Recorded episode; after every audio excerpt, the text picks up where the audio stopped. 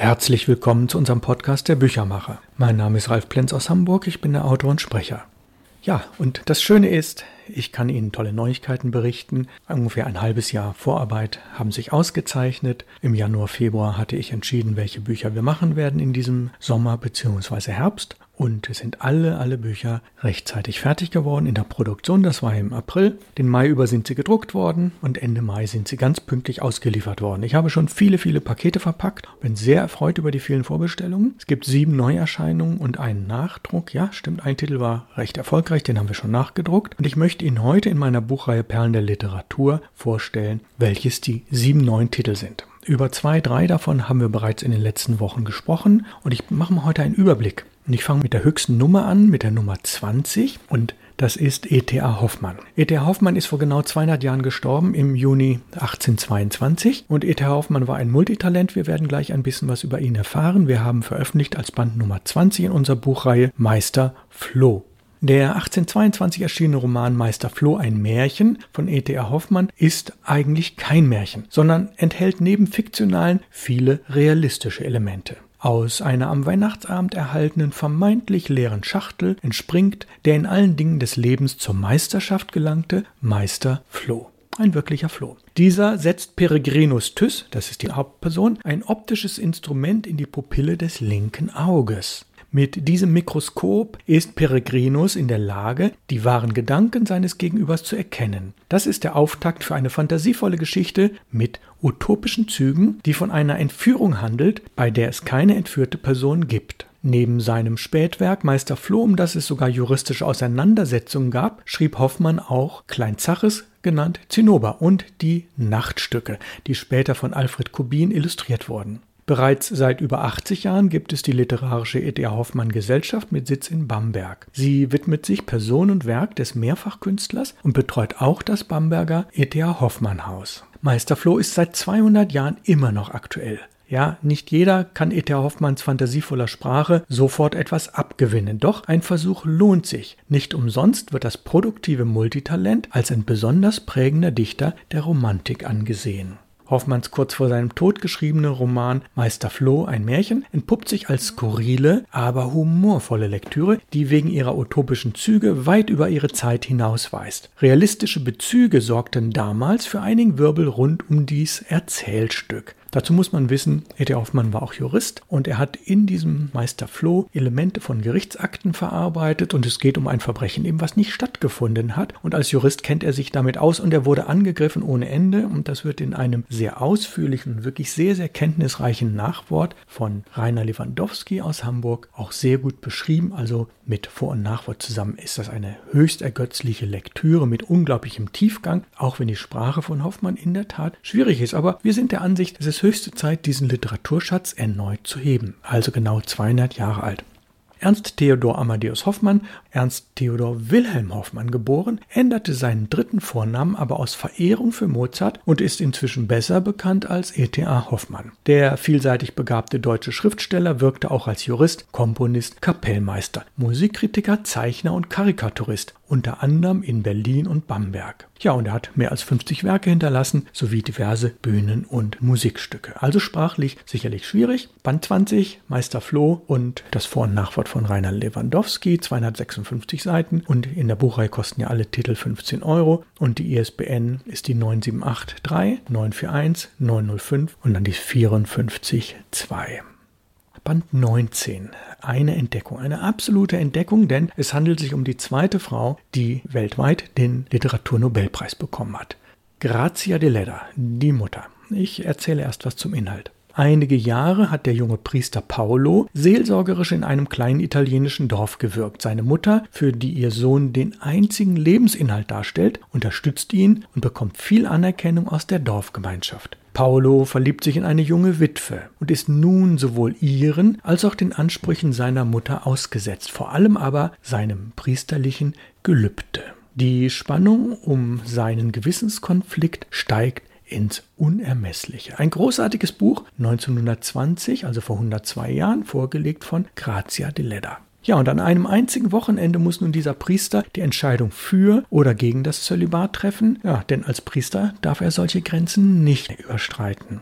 Die Ansprüche von La Madre, so der Originaltitel des Buches, scheinen ihn zu zerreißen. Auch für die Mutter steht alles auf dem Spiel. Schlimmstenfalls verliert sie ihren über alles geliebten Sohn. Dass Grazia de Ledda für ihr Gesamtwerk den höchsten Literaturpreis verliehen bekam, nämlich den Literaturnobelpreis, sechs Jahre nach Erscheinen dieses Buches, kann nach Lektüre dieses Buches die Mutter niemanden verwundern. Ja, sie wurde 1871 geboren, verstarb 1936, stammt aus Sardinien und erhielt als zweite Frau den Literaturnobelpreis. Bereits als 15-Jährige veröffentlichte sie erste Texte in sardischen Zeitungen. Im Alter von 29 Jahren zog sie mit ihrem Mann nach Rom. Sie schrieb über 50 Erzählungen und Romane.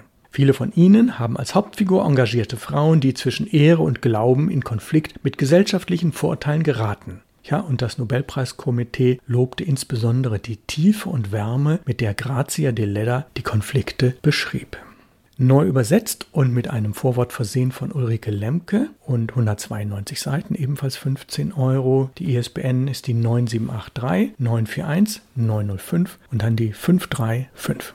Ja, wir springen um fast 100 Jahre nach vorne. Ein Titel, der am Ende des 20. Jahrhunderts erschienen ist. Der Autor ist sehr bekannt, hat auch 40 Bücher geschrieben. Er lebt noch. Michael Krüger aus dem Leben eines Erfolgsschriftstellers. Ich erzähle erst was zum Inhalt. Ein Lektor, der seinen Autor umbringt. Ein Dichter, dessen höchstes Ziel es ist, nichts zu veröffentlichen eine Großmutter, die für Samuel Beckett schwärmt. Eine Tür, die buchstäblich ins Nichts führt. In Michael Krügers manchmal skurrilen, manchmal satirischen Geschichten geht es um alles und um Literatur. Und in der berühmten Studie Alkohol und Literatur wird erklärt, wie viel Liter Alkohol es braucht, um als Schriftsteller Erfolg zu haben und das europaweit. Krüger erhielt neben französischen und italienischen Literaturpreisen den Huchel- und den Mörike-Preis, den Breitbach-Preis sowie den kulturellen Ehrenpreis von München, dessen Ehrenbürger er auch ist. Zudem war er von 2013 bis 2019 Präsident der Bayerischen Akademie der Schönen Künste. Er schrieb über 40 Bücher und feierte auch als Übersetzer große Erfolge.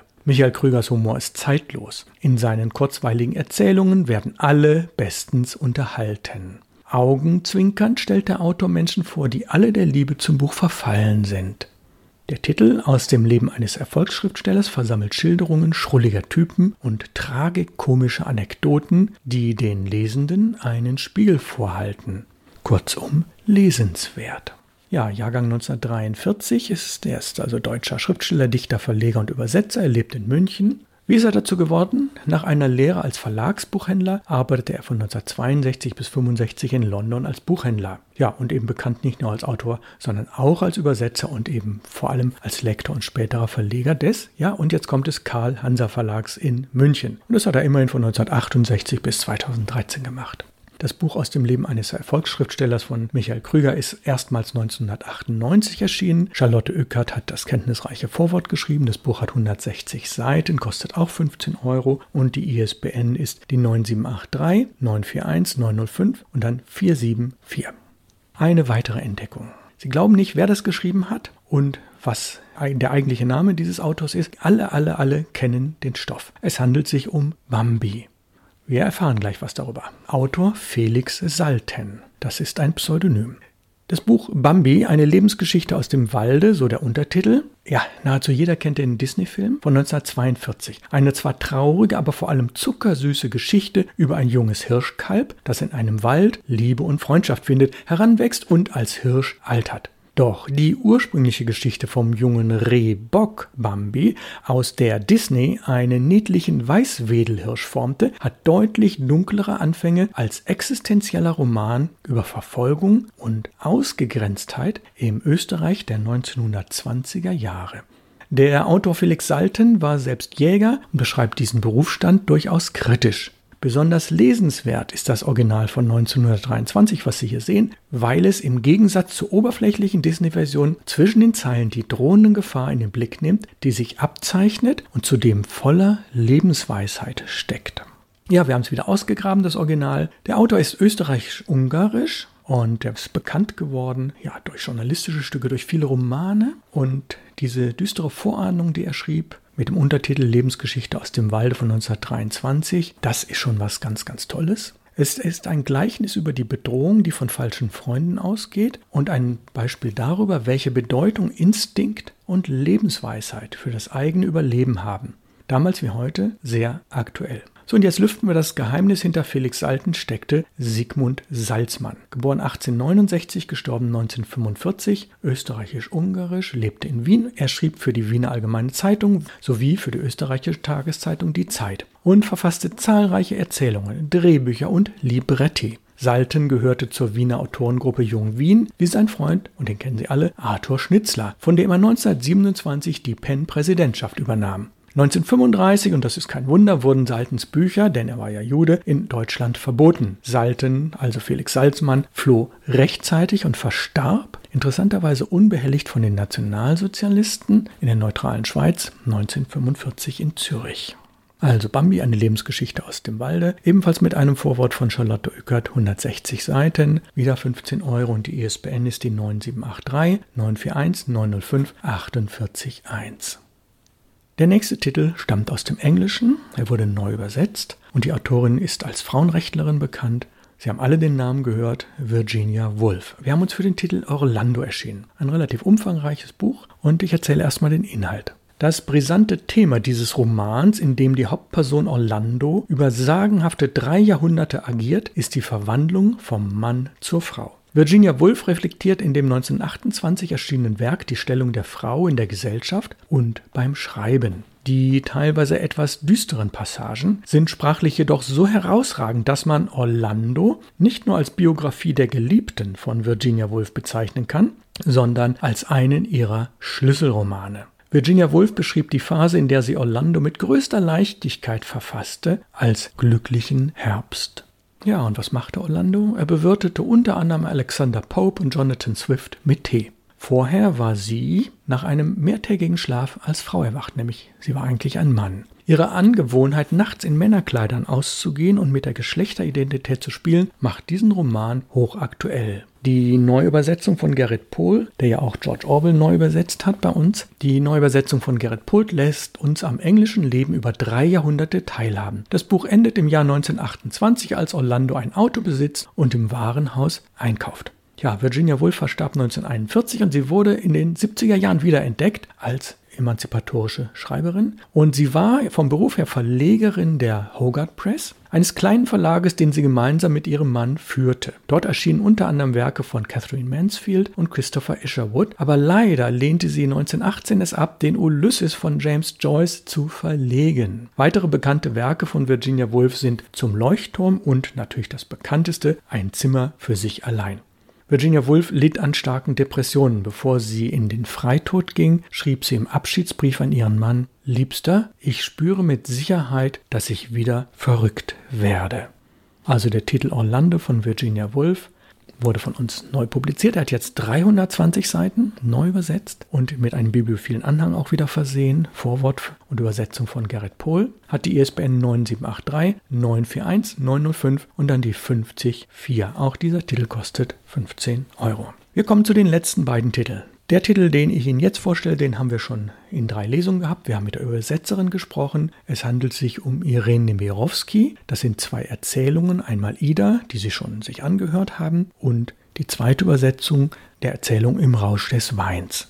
Zum Inhalt. Idas Zeit verrinnt. Niemand steigt zweimal in denselben Fluss. Uhren unterstreichen den ständigen Wandel. Sie heiratet Mark, einen kleinen maghrebinischen Uhrmacher, ihre Liebe, der Tod ihres Kindes. Beides wird vom Pendelschlag unzähliger Uhren begleitet. Ida ist eine äußerst erfolgreiche Tänzerin in Paris. Niemand kann ihr das Wasser reichen.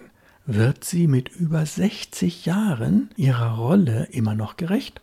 Zweite Erzählung im Rausch des Weins erzählt davon, wie sich die Hauptpersonen unerwartet einer aufgewiegelten Menge gegenübersehen. Was kann der Wein des geplünderten Palastes in einem finnischen Dorf anrichten?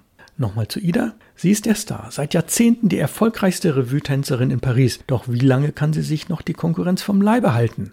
Ja, und in der zweiten Erzählung im Rausch des Weins haben wir zwei Hauptpersonen. Djalma, der bäuerliche Milizsoldat, der in einer einsamen Villa mit Aino, der schüchternen, hochmütigen Bürgerfrau, den Beginn einer erotisch-zärtlichen Nacht feiert. Die Situation wirklichkeitsnah und behutsam erzählt, ergreift uns, Leser, und wir möchten den Verliebten Glück wünschen.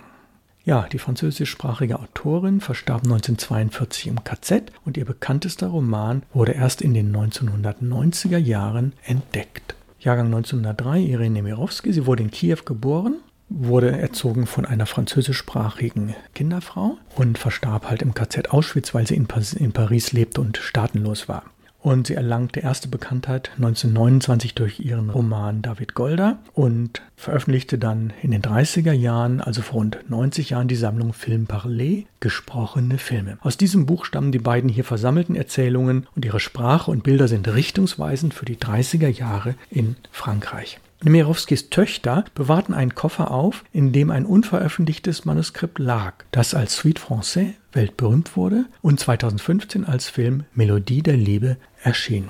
Ja, und diese Entdeckung, die wir haben, und das ist in bibliophilen anderen gut mit Fotos dokumentiert, ist ein ganz zerlesener Band, der ja wirklich fast ein Unikat schon ist, denn es gab genau ein Exemplar antiquarisch zu kaufen. Schauen Sie sich das an, hochspannend. Es ist als Band 15 nun bei uns erschienen, hat auch wieder 160 Seiten, neu übersetzt und mit einem Vorwort versehen von Cordula Scheel und kostet auch wieder 15 Euro. Die ISBN ist die 9783 941 905, die 498.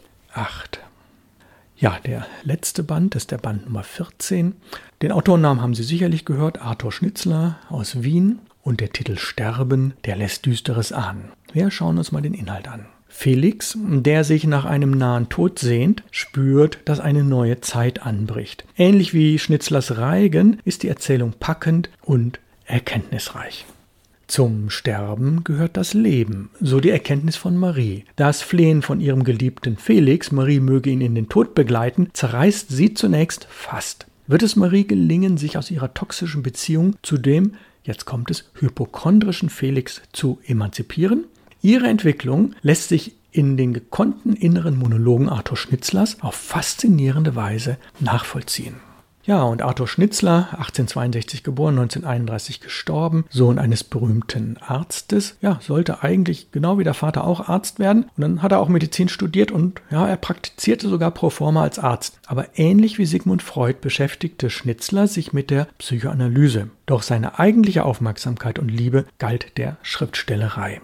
Ah ja, seine Novelle Sterben, die zuerst Nahe Tod heißen sollte, entstand 1892, wurde aber erst nach einem erfolgreichen Zeitschriftenabdruck 1894 als Buch veröffentlicht.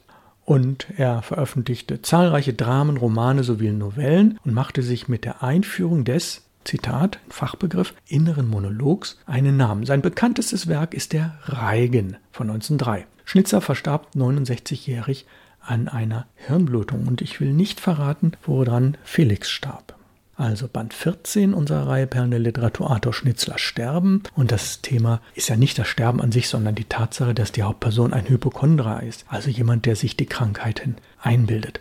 Kuratiert und entdeckt von Carsten Tergast, ein sehr bekannter Autor und Journalist, Medienwissenschaftler, den wir schon in einem Interview bei uns im Podcast hatten. Er schrieb auch das Vor- und Nachwort und wir haben den Text ein klein wenig auch bearbeitet. Und Sterben, die Novelle hat 160 Seiten, Band 14 und kostet ebenfalls 15 Euro und die ISBN ist die 9783 941 905 467. Ja, nun haben Sie einen Überblick bekommen, was also alles erschienen ist. Unsere Regale sind gefüllt, das Lager ebenfalls und wir haben schon viele Pakete gepackt. Gehen Sie in Ihre Buchhandlung und schauen sich die Titel an. Jeder dieser Titel ist in der Buchhandlung vielleicht nicht vorrätig, aber innerhalb von 24 Stunden immer. Das ist ja das ganz Besondere am Buchhandel. Jedes Buch ist innerhalb von 24 Stunden lieferbar. Ein ganz toller Service, den in Deutschland nur noch die Apotheken haben. Also in jeder Buchhandlung lieferbar, Band 14 bis 20 Perlen der Literatur. Nächste Woche folgt der Büchermacher Folge 137 in der Rubrik Wie Verlage Bücher machen Teil 75. Ja, und womit machen wir weiter? Ja, wir machen weiter mit, und das freut Sie bestimmt sehr, Irene Nemirovsky. Wir lesen aus der zweiten Erzählung im Rausch des Weins. Wir werden das vermutlich zwei Folgen lang tun. Jetzt kommt ja langsam die Sommerpause und Sie können sich ganz tief